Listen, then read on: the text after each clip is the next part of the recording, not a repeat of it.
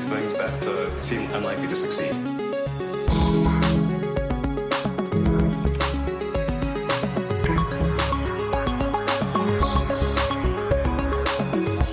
Bienvenidos a un último episodio del año de Elon. ¿Qué tal estás, Matías? Estoy muy bien, eh, aunque no soy la persona del año según la revista Time. ¿Tú tampoco? Eh, ¿Quién es entonces yo? A mí no me ha llamado. No, había gente ahí que proponía que la persona del año fueran los científicos que trabajaron en las vacunas del COVID. Pero no, Time ha decidido que la persona de 2021, este año tan convulso, sea nuestro admirado Elon Musk. admirado. No, bueno, sí, a ver. La verdad es que estuve leyendo un poco justificaciones esto y, y no me parece deshilado, por decirlo así. ¿Sabes a lo que me refiero? Hmm. Me parece, bueno, pues que es como cuando dicen el hombre más sexy del año, la mujer más sexy de, del mundo y cosas así, ¿no? Y dices como en plan, seguramente haya alguien más guapa o más guapo que este tío, ¿sabes? Pero siempre es en plan, por ejemplo, no sé si viste, el hombre más sexy, según la revista People o no sé qué en Estados Unidos, es Paul Rudd. Ajá. Joder, tío, a ver, es guapete. ¿Sabes a lo que me refiero? Es, en plan, es como un concurso de popularidad más que otra cosa, ¿no? También es un concurso como para promocionar la propia revista. Y con esto de la personalidad del año siempre ocurre. De todas formas, creo que justificado, ¿no? Más o menos. A ver, no hay persona en el mundo ahora mismo cuyas opiniones sean más cubiertas por la prensa, sean más Sí. influyentes. Yo creo que sí, que es eh, una de las personas del año y de la década y bueno, ya veremos el siglo, ¿no? Pero Sí, sí, la verdad es que sí. La verdad es que en ese sentido, en ese sentido sí. Pero bueno, enhorabuena Elon. Eh, a ver si en el episodio siguiente se viene. No le, le nombramos, nosotros le hemos dedicado un podcast entero, no solo una portada, con lo cual. pff. Pero bueno, Mm. que por cierto, no he leído la entrevista que acompaña a la, a, digamos, a ese número de la revista. yo lo que me he visto han sido los vídeos Ah. que sacaron, que además le hicieron una entrevista en Starbase y otra en, no sé dónde fue la otra entrevista, pero tenía en brazos a, al Baby X, que últimamente se, los, se lo lleva a todas las entrevistas al bebé. ¿no? Estará, será el mes de la custodia. Entonces lo tiene que llevar al trabajo, no tiene, Mm. no tiene canguro, ¿no? Y además sale en la portada de la revista con el corte de pelo que no Ah. llegamos a hablar, que supuestamente se hizo él mismo. Ah, sí. Él se rapó los lados de la cabeza y se dejó como, no sé, una cosa rara. El mismo corte de pelo que lleva el bebé, básicamente, que lleva el Baby X. Me hace mucha gracia porque tiene el pelo, eh, digamos, el contrario que tenía hace 10 años. Hace 10 años tenía por los lados y no tenía por arriba y ahora es al revés. Sí, sí, la magia de- del dinero, ¿no? Que hace que el, el pelo te crezca por donde ya no te crecían. Todos, tenemos, todos queremos lo que no tenemos, ¿no? O Mm. sea que, o sea que bueno. Pero sí Bueno. es cierto que, que tienes aquí un montón de temas apuntados como de... de- de- Del año de Elon. Sí, Exacto, y la porque, verdad es que... A raíz de lo de Time, pues no solo la revista Time, sino que otros medios empezaron a cubrir el año que ha tenido Elon, Sí, tanto lo bueno como lo malo. Entonces, yo te digo punto por punto y tú si quieres vas metiendo un comentario de los tuyos por un, un chiste, un- una jocosidad. Elon Musk en 2021 se ha convertido en la persona más rica del mundo. Y yo no. Recordemos lo de la medalla de segundón eh, que publicó para Jeff Bezos. Para Jeff Bezos. Ay, Jeff Bezos, no te verte divorciado. No lo veo muy triste a Bezos porque lo he visto ahí, no sé dónde estará en Hawái, no sé dónde estará con su mujer, eh, pasando Sí. la, la noche vieja, las fiestas, con, así que no lo he visto muy triste. No con que- Laura. ¿Laura o Lauren? Laura, Lau. sí, Laura, sí, ¿no? Con- y está mazado, ¿lo has visto? Que se ha puesto Eh, cuadrado como Goku. Vamos, si, si, alguna, si alguna vez hay una pelea cuerpo a cuerpo, Elon Exacto. Musk, Jeff Bezos, No cuidado porque, cuidado porque aunque Elon esté grandote, eh, Bezos está muy mazado y muy entrenado, eh, muy Sí, ciclado. sí, sí, sí, Mm. sí, sí, sí. Mm. Además andaba antes publicando TMZ, el tabloide este de las Sí. de los celebrities, que decía, porque había rumores, ¿no? De que, claro, con han salido las fotos de, de Jeff Bezos, nosotros estamos ya en plan sálvame 100%, como la mayoría de nuestros episodios. Decían que es que estaba con la hormona del crecimiento para doparse Jeff Bezos y ponerse así tan musculado, ¿no? Que lleva tres o cuatro años ya con los Eh. brazos crecidos, pero está, ahora está crecido, crecido, ¿no? Puede Y- ser, pero qué, eh, qué curioso, ¿no? Que des- cuide su cuerpo de esa forma y el, del tema del pelo no le preocupe. O sea, al contrario que Elon, él con naturalidad ha asumido que se iba a quedar calvo y ahora pues tiene la cabeza completamente rapada. Bueno, diferente. Pues sí, pues sí, la verdad es que eso que se ahorra. A lo mejor es que piensan lo que se ahorra en champú y algo así, lo hace por el dinero. Hmm. Para intentar recuperar el primer puesto. dice, bueno, si no me gasto a todos los meses 6 euros en un champú, etcétera, pues. bueno, poco voy, a poco. voy a pisar el acelerador, que si no, no llegamos. Vamos por el punto 1. El punto 2 vendió todas sus casas menos una. Y he puesto aquí un asterisco porque, aunque él había prometido que iba a vender todas las casas menos una que está en Palo Alto, que por lo visto se usa para eventos, Elon siempre presume de vivir en una casita prefabricada de 50 mil dólares en eh, Starbase, en Boca Chica. ¿Qué ocurre? Que estas últimas semanas se ha hablado, porque ha salido un reportaje en el Wall Street Journal, de que en realidad Elon cuando va a Texas, cuando va a Texas, duerme en la casa, la mansión de 12 millones de dólares que tiene un amigo suyo en Austin, que además la mansión la ves, está en un lago o, no sé dónde está exactamente, pero es una pasada. O sea, nada que ver con una casita prefabricada de 50 mil dólares. ¿Qué pasa? que Elon ya ha salido y el, el, amigo este, que honestamente lo tendría que haber apuntado, creo que era embajador, una cosa así, em, niegan que Elon esté viviendo allí. Simplemente se queda ocasionalmente cuando visita Austin. Me imagino que eh, pues cuando hace cosas en la Gigafactory de, de Texas, ¿no? Sí, porque de, de, Boca Chica hasta Austin hay bastantes kilómetros. Con lo sí, además él lo hace en su jet, que yo sé, una de mis cuentas favoritas es la de dónde está el jet de Elon Musk. es que debe ser la persona que más viaja en jet, porque es que todos los días va de un lado a otro, de un lado a otro. Es impresionante. Pero además eso, viajes como de una hora, 45 minutos, etcétera. O sea, es, una, una absoluta locura. Y viajes en California constantes. Hmm. ¿Sabes? Del norte al sur, del sur al norte, tal, Texas, lo de ir a Florida, vuelve, no sé qué, no sé cuánto. Hmm. Menos mal que está cambiando la flota automovilística para que no contaminen los coches porque él solito con su jet. Madre mía. Desequilibra un poco la, ecuación. Pero bueno, que tenemos el mismo número de casas Elon y yo, entonces, ¿no? Exactamente, sí. y tiene una más que yo que vivo de alquiler. Eh, siguientes puntos. Eh, bueno, está un poco en contra de la administración Biden en general. Sí. Eh, ya sabemos que él por temas que Elon cree que es que Biden está vendido a los sindicatos, pues de repente Tesla no es una empresa importante en la industria de la electrificación de los automóviles. y además han tenido esos encontronazos por el tema del impuesto a los multimillonarios, que ha tenido encontronazos con la administración Biden y también em, con Bernie Sanders. Totalmente. Joe Biden malo, eh, Xi Jinping bueno. Esa es la lógica que sigue el amigo Elon. Pero bueno, vamos a dejar el tema. Siguiente punto. Se convierte en la persona, en el mayor pagador de impuestos en Estados Unidos, en la historia de Estados Unidos, al vender el 10% de sus acciones de Tesla y pagar 11 mil millones de dólares en impuestos. Le he vuelto a poner a esto un asterisco porque, bueno, es el mayor pagador de impuestos personales de la historia, pero esto representa en realidad un 4% de su patrimonio. entre 2014 y 2018 había pagado un 3%.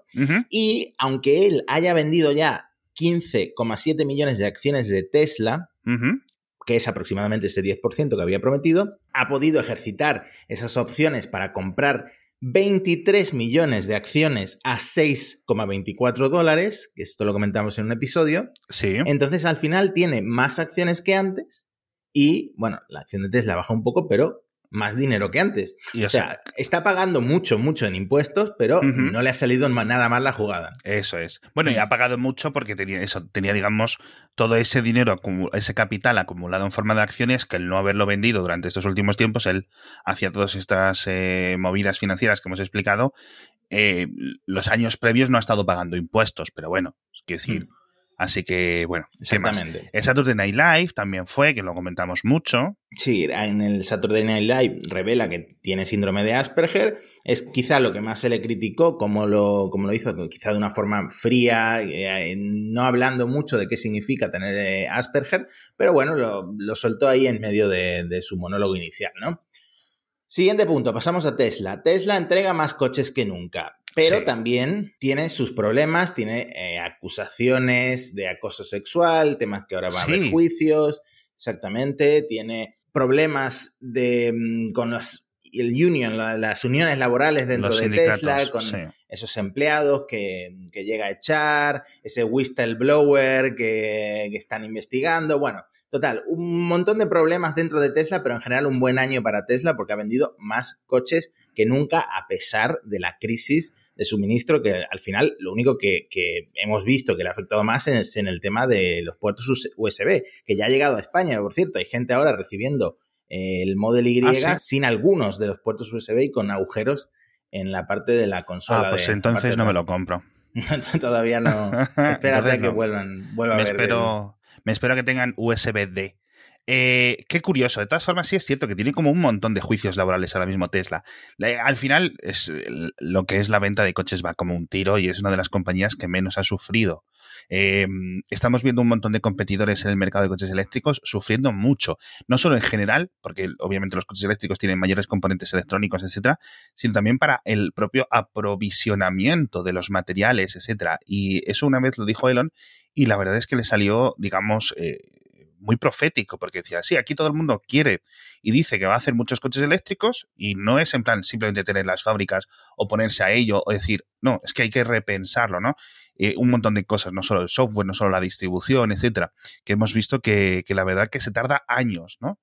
y, y decían que es que, dice, aquí es que hay que asegurarse los, ingredientes, los componentes, las materias primas para un montón de materias con las que normalmente no están trabajando y tienen que entrar de nuevas. Y lo hemos visto con las faltas, el, litio. Bueno, de momento mm, eh, la industria está produciendo suficiente, pero hemos visto que falta grafeno, hemos visto que, digamos, no hay suficientes baterías realmente para toda la demanda que hay. El mayor ejemplo de esto son la gente de Rivian, que han salido por fin ahora a la venta y se están comiendo los mocos, porque no pueden fabricar todo lo que deberían de estar fabricando, digamos, con toda la, la demanda que tienen. Pero bueno, al final, eh, Tesla, pues eh, es la que mejor lo lleva y es una de las cosas que yo creo que más justifica la valoración astronómica que tiene, ¿no? de que al final de hecho, financieramente, eh, dos puntos a comentar. Eh, cuando se disparó el valor de Tesla en bolsa por el no acuerdo con Hertz, que también le dedicamos un episodio, y también cuando empezaron a aceptar Bitcoin para comprar los coches, uh, que luego dejaron de aceptarlo. Pero bueno, mm, hicieron negocio con Bitcoin también, toda esa inversión que habían hecho en Bitcoin, que eh, luego fueron vendiendo y cambiando a dólares, pues les salió también en números negros, ¿no? Al final un beneficio y una buena un buen movimiento. Y el Dogecoin, mm. cuidado, porque eh, de repente han empezado a aceptar, aceptar Dogecoin en Tesla, pero para cosas de merchandising, o sea, no para comprarte un coche con Dogecoin. Pero veremos cómo va la cosa. ¿no? Sí, Creo que no confía tanto, a pesar de ser como el, padre del Dogecoin, en cierto modo, el, mayor impulsor, pues no confía tanto como para vender coches con Dogecoin. ¿no? Eso es. No, a ver, es complicado, es complicado, es complicado todo eso y ya hemos visto que se han... Eh, se ha quemado los dedos con las criptomonedas y es, es, más complicado de lo que de lo que parece, ¿no? Entonces, bueno, eh, yo creo que si lo hacen acabarán con, con haciéndolo con cuidado, de una forma un poco paulatina, ¿no? Como, digamos, como con beta privada, ¿no? ¿Sabes? Más que como... Eh, ala, venga, vámonos al, al lío, tal. Em, veo que la acción al final cierra el año eh, eh, subiendo un 50%, que es una pasada. ¿Vale? No es como el año pasado, no es como 2020, que lo estuvimos comentando en directo, que se multiplicó por 10 el precio de la acción o algo así. Es decir, subió un 1000%. En esta ocasión solo ha subido, entre comillas, solo un 50%, pero joder, es que la verdad es que es un, es un petardazo. Vamos a ver el año que viene, cuando grabemos el episodio de final de 2022, cómo está la acción, ¿no? Pues a lo mejor está en 5.000 dólares, yo qué sé, es una locura. Y por cerrar el tema Tesla, las polémicas con la beta del Full Self Driving, eh, que bueno, han desplegado para un cierto número de usuarios, un poco limitado, pero eh, como se han ido filtrando vídeos, hmm. pues ha sido muy polémico todo el tema del despliegue y luego los accidentes de autopilot que sigue habiendo y además sigue habiendo accidentes que con un radar, con un LiDAR, podrías evitar como eh, que te encuentres un coche en mitad de la carretera y te estampes porque el autopilot no frena. Claro. esto ha seguido ocurriendo y cada vez es más polémico porque cada vez hay más presión sobre los reguladores que están investigando también a Tesla y, al, sí. a la beta. Y el último punto que quería comentar de Tesla son los retrasos en Giga Berlin, que todavía no ha producido ni un solo Model Y, ni un solo Model 3, pero que esperamos que a principios de 2022 ya por fin puedan abrir y empezar a entregar coches. Pasamos a SpaceX. Yo creo que la noticia más importante para SpaceX ha sido el espaldarazo que dio la NASA al programa Starship, porque ya hemos hablado, especialmente en el último episodio, de cómo Starship es un agujero negro de dinero ahora mismo para SpaceX. Y el contrato HLS, Human Landing System, es un espaldarazo importantísimo porque significa que la Starship va a ser el aterrizador lunar de las misiones Artemisa, o por lo menos el acuerdo es dos misiones, una sin tripulación y otra con tripulación. No es que los astronautas vayan a despegar desde la Tierra en una Starship, sino que la Starship eh, va a estar acoplada a la Gateway, a la mm, bueno, a la Orión en, órbita con la Luna y los astronautas van a bajar con la, con la Starship al suelo, a la superficie de la Luna. El siguiente punto, Primer aterrizaje suave y exitoso de la Starship, del prototipo SN15. El SN10 también aterrizó relativamente suave, pero acabó explotando por una fuga de metano.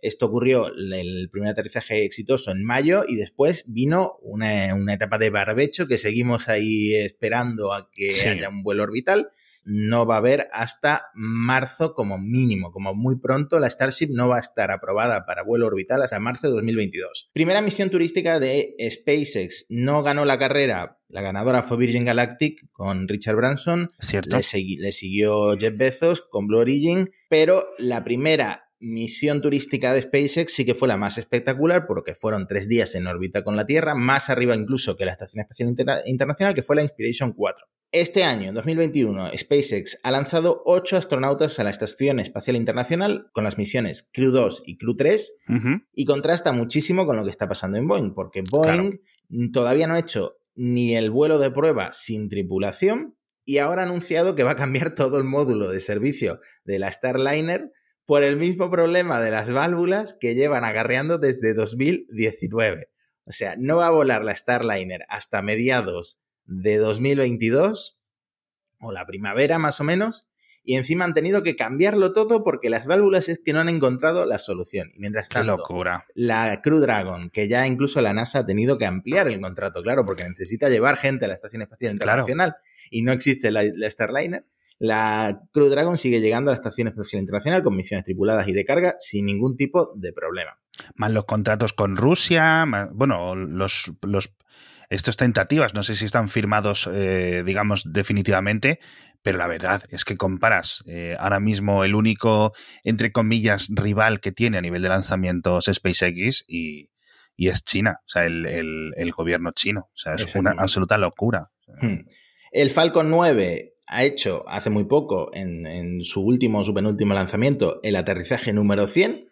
Sí. Eh, que fue en una de las barcazas autónomas que el otro día las desplegaron por primera vez a las tres a la vez, porque hicieron tres lanzamientos en tres días. De hecho, dos de ellos fueron en el mismo día. Es una absoluta locura. Yo me acuerdo, porque este es el aterrizaje número 100.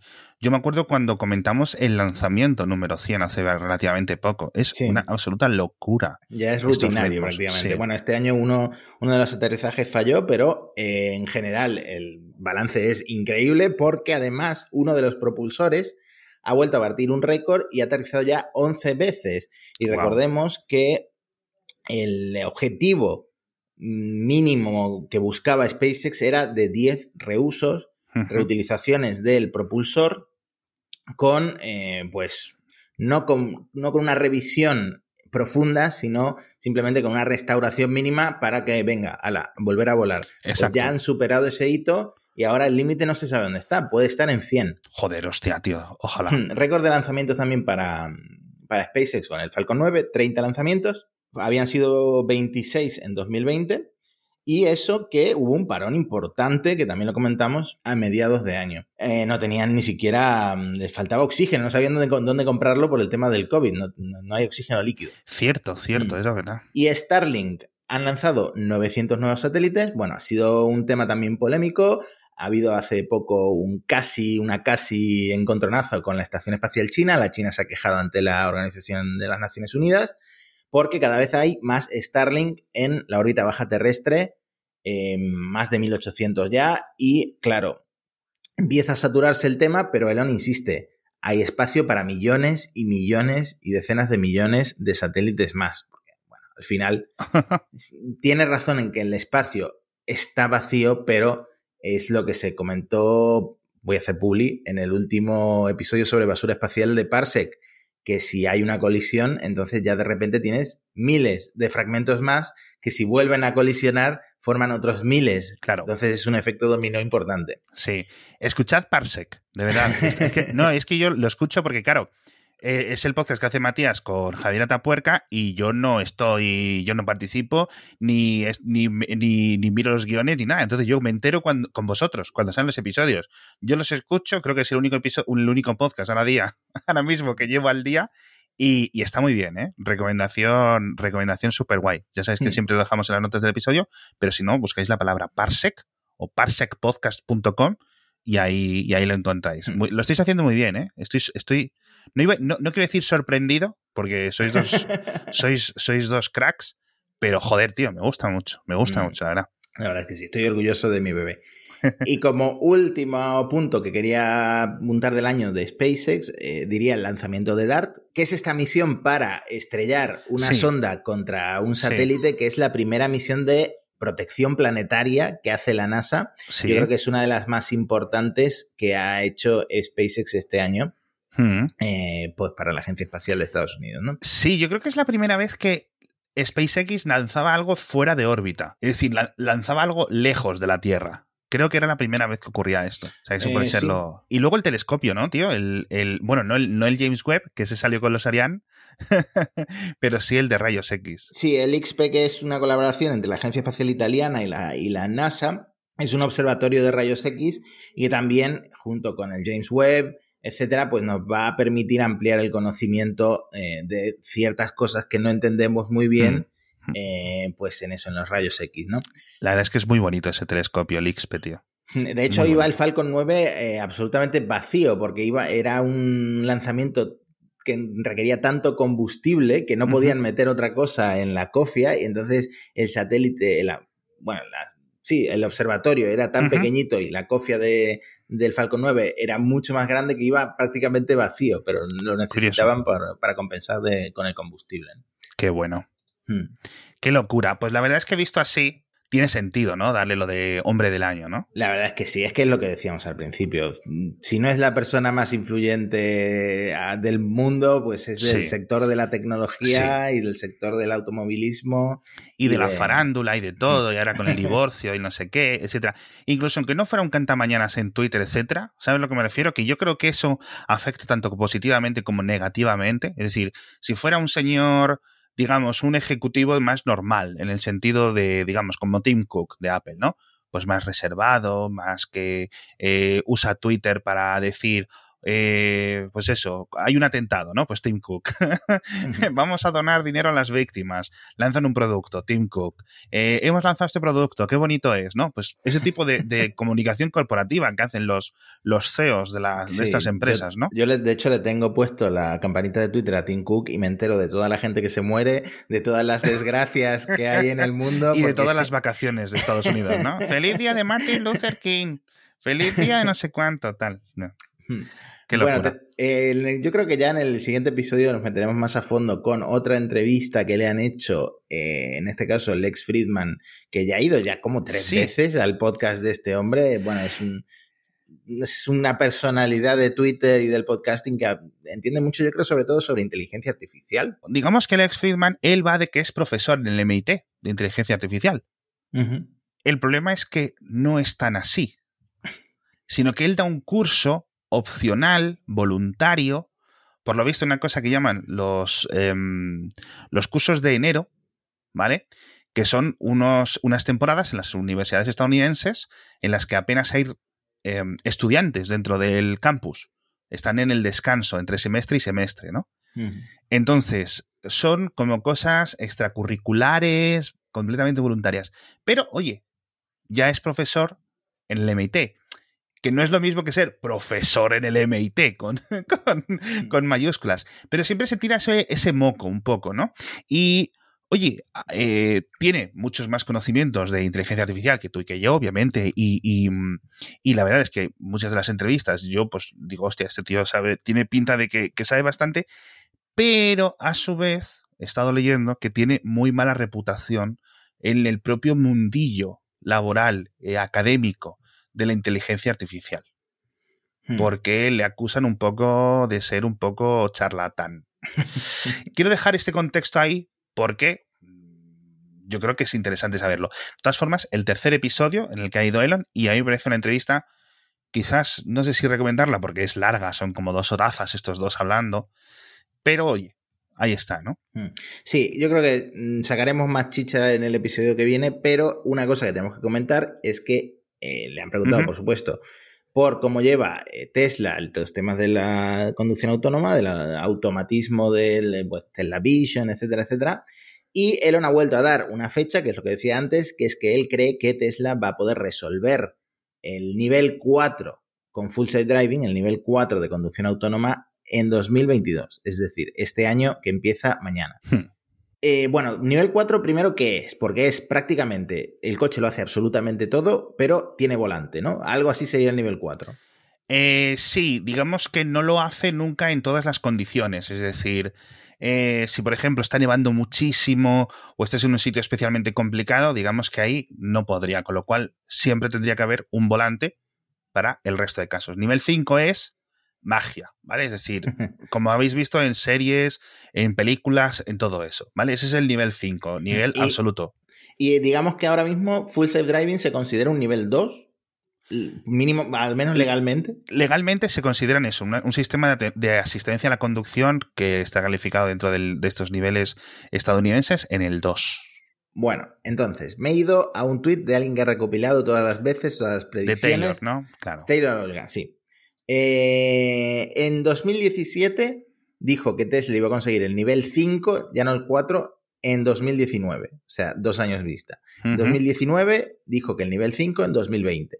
En 2020 dijo que el nivel 5 ese mismo año. a finales de 2020 dijo que el nivel 5 este año, 2021, que ya hemos visto. Que el, millón, el millón de robotaxis, claro.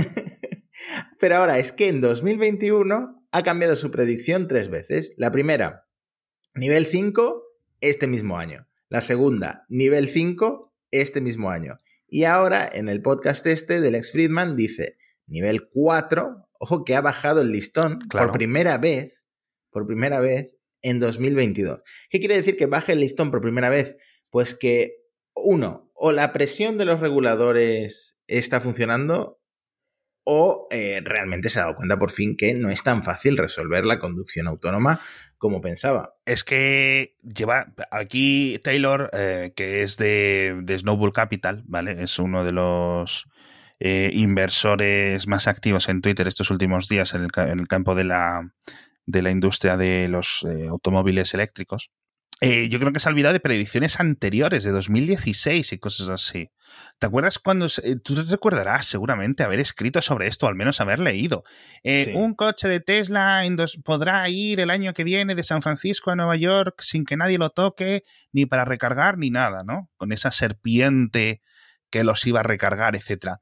Todo este tipo de cosas, pues eso, a Elon se le calienta la boca y ya está. Bueno, y ojo, que la gente está pagando 10 mil dólares por, por, la promesa de conducción autónoma total. Porque si, si, fuera, si fuera él simplemente, estamos lanzándolo, pero claro, hay gente que ha pagado. Hay gente que, ya lo hemos comentado en el podcast, no le importa haberlo pagado, ok, o sea, vamos, imagínate, tú te compras un BMW y, y pagas 10.000 euros o 10.000 lo que sea, ¿no? Por, por un software que no te lo ha comprado, pues eh, o que no te lo entregan, por lo menos protestas. Pero ya vimos que la gente, pues como que tampoco muchos conductores de Tesla que habían pagado eso no le, no le importaba mucho, pero sí es cierto que, pues que puede considerarse fraude y que eso va a ser un tema complicado para Tesla el año que viene sin ningún tipo de dudas, porque han cambiado mucho los reguladores, han cambiado mucho, mucho, mucho, mucho, y lo comentabas tú al principio, pero bueno. Hmm. Luego tengo apuntadas para comentar un par de noticias de Tesla que nos faltaron en comentar este mes, que por un lado el Model Y de entrada, el más barato, lo han cancelado, La gente que lo había elegido para comprarlo le ha llegado un mensaje, la configuración elegida ya no está disponible, cambia tu pedido a Tesla. Eh, esto significa que el Model Y, que supuestamente iba a costar cuando lo presentaron 45 mil dólares, sí. Ahora el modelo del que parte, que es el de long range, con eh, dos motores, tracción a las cuatro ruedas, cuesta 61 mil. O sea, de 45 pasas a 61 mil dólares como precio de entrada. Pues esto fíjate que no me había enterado yo. ¿Y esto es una cancelación más en plan definitiva, permanente, o es algo que crees que se debe al tema de los componentes, etcétera? Esto es una cosa que ha sacado Teslarati. Eh, ellos lo ponen como oficialmente queda cancelado, pero la fuente es que a los clientes que habían pedido este coche les han mandado este email de la configuración elegida ya no está disponible. Entonces lo dan como definitivo. Pues es una pena, porque la verdad que, pero bueno, yo creo que acabará llegando. O sea, es decir, no tiene sentido, ¿no? Que no esté el, este, un Model Y mínimo de sesenta y pico mil dólares, la verdad es que es, es una pasta. Hmm. Y el otro tema que no es relacionado con el Model Y, pero sí con el Model 3, es que por lo visto han estado vendiendo en Estados Unidos coches que eh, se venden como de 2021 y técnicamente son de 2021, kilómetro cero, coches que se habían usado para demostración, o, bueno, para, supongo para los concesionarios, con baterías de 2017. Y esto se sabe porque viene eh, un disclaimer en la web que dice la batería de estos modelos podría presentar una pérdida de autonomía de hasta un 12% con respecto a los modelos actuales porque se fabricó en 2017. Esto fue muy llamativo, por ejemplo, Jalopnik le dedicó un artículo bastante largo, eh, pero técnicamente solo ha pasado en Estados Unidos y creo que no se sabe exactamente por qué, porque si son de 2021 sí. Eh, tienen baterías de 2017. Claro, porque eso es lo raro, es decir, entiendo que estos son pocas unidades, ¿no? Que no es algo general. No es algo generalizado, a lo mejor, yo qué sé, les ha pillado pues lo mismo que los puertos USB no sabían cómo entregar estos coches y han pillado baterías que tenían, no sé, en stock por alguna razón.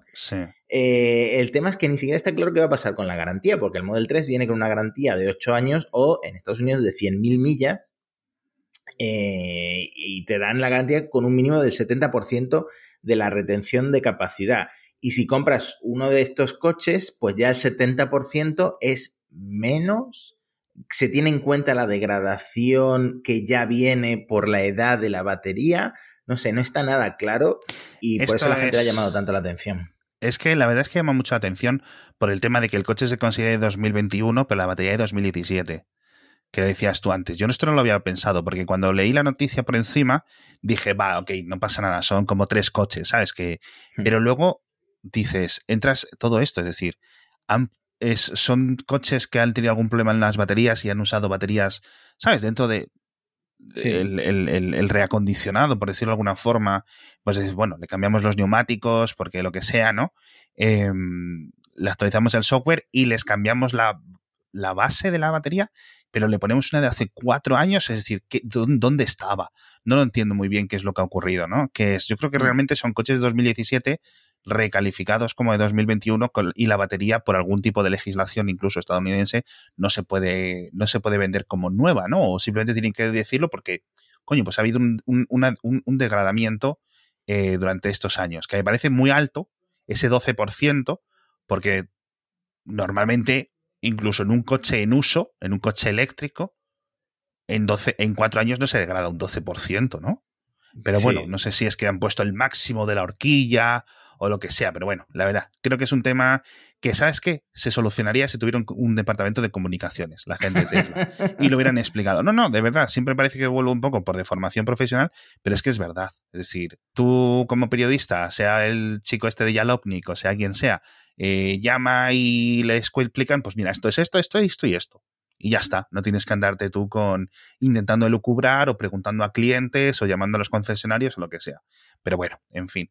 Eh, ¿Vas a comentar el tema de los videojuegos? Sí, bueno, si quieres lo comentamos, porque hubo una investigación también de la NHTSA, porque resulta que la opción, la aplicación del Passenger Play de Tesla, te permitía jugar a los juegos del Tesla, que son muchos y muy buenos, eh, cuando el coche estaba en movimiento, simplemente dándole un botón que decía eh, no eres el conductor. Eh, igual que en las páginas porno confirma que tienen más de 18, pues en este caso pues, podías poner no soy el conductor, soy un pasajero, soy el copiloto.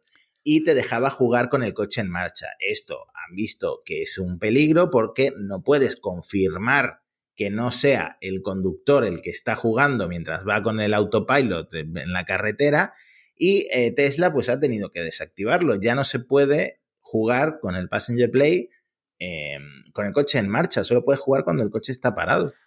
Es que esto es algo súper raro, tío, porque yo cuando esto empezó a causar unos pocos de titulares estos últimos días, yo decía, pero si esto ya se puede hacer, digo, si la gente lleva jugando videojuegos con esto y efectivamente al poco la gente de, mm, eh, ¿quién era? Electrek o algo así sacó un titular rápido diciendo, pero si esto lleva un año pudiéndose hacer y yo, qué raro, qué raro es todo esto, digo, no sé, y no sé muy bien a qué se deben los titulares. Creo que es algo de un artículo del New York Times que salió y lo comentó y la gente como que lo descubrió o lo redescubrió, ¿no? Pero sí es cierto que creo mm. que Tesla ha hecho bien en desactivar la opción, ¿no? Es decir, mira, tío. Afecta a todos los coches fabricados desde 2017 y el cálculo por ahí es que afecta a unos 580.000 coches.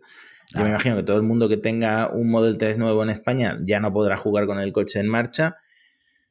Pero bueno, es de ese tipo de cosas de seguridad vial que si lo piensas... Es que quiero decir, si, si hay... No, no, es que, o sea, es que está clarísimo. Es decir, incluso aunque esté el copiloto jugando, mm. te quita la pantalla. Es decir, que la pantalla es el instrumento principal de control del coche. ¿Sabes a lo que me refiero? ¿Qué hace jugando en conducción? O sea, a mí me parece una locura, tío. O sea, por mucho que haya dicho antes yo lo de que Tesla ya lo había anunciado hace tiempo. O sea, yo es que ya recuerdo haberme enfadado. A mí lo que me sorprende es que esto siguiera. Pero bueno, la verdad es que ya te digo, me parece bien que Tesla lo quite porque es que es una absoluta locura absoluta locura. Pero bueno, igual que mm, se negaban al DMS y todas estas cosas. En fin, en fin. Bueno, pues yo creo que es suficiente para acabar el año, para acabar con este hombre del año. Creo que estamos los dos de acuerdo en que merecido, por no sé si por méritos propios o por simplemente estar ahí, que al final es la mayor parte del, del trabajo, como se suele decir. Así que muchas gracias a todos por estar con nosotros un año más en este podcast, que yo creo que empezamos casi de casualidad, ¿verdad? Sí, y además el siguiente episodio será el 100, seguimos sin tener nada. Nada especial, ¿no? Elon sigue sin coger nuestras llamadas. Hmm, además, eh, no sé si estará deprimido ahora porque Grimes le ha dedicado una canción eh, hmm. en la que dice, me he enamorado del de más grande gamer del mundo, pero le gustan más los juegos que yo. Ay, ay. Bueno, al menos no. Le ha hecho un poco como Taylor Swift, que siempre escribe de sus exnovios y cosas así, ¿no? Ay, Nunca salgas con una cantante o con un cantante. Sí, es que eso ya lo sé yo. Eso ya lo sé yo. En fin, Majos, muchísimas gracias por estar con nosotros todos estos episodios de Elon. Creo que hacemos un podcast bastante divertido basado en este señor tan estrafalario y espero que os haya gustado. Nos vemos en el próximo episodio la semana del 10 de enero. ¿Vale? No sé si el miércoles 12 o jueves o viernes de esa semana publicaremos el episodio 100, si todo sale bien. Eh, nos vemos en 2021, creo que va a ser el cuarto o quinto año diferente en el que hagamos el episodio. ¿Cuándo fue nuestro primer episodio, Matías? No me acuerdo ya ni de qué hablamos. Yo creo que de los primeros fue del, del, anuncio del Model 3. Del Model 3, no del Y. Del Model 3, no, no, no, no. Mira, estoy viendo aquí, estoy yendo al primer. Bienvenidos a Elon. Y el primer episodio era mi reseña de cuando estuve probando el Model 3 y fue en 2019, con lo cual ya en 2022 va a ser el cuarto año en el que vamos a hacer ya también nuestro tercer aniversario en, en, en eso, en, en, unos mesecitos. Muchísimas gracias y nos vemos en unas semanas en el próximo episodio de Elon. Hasta pronto.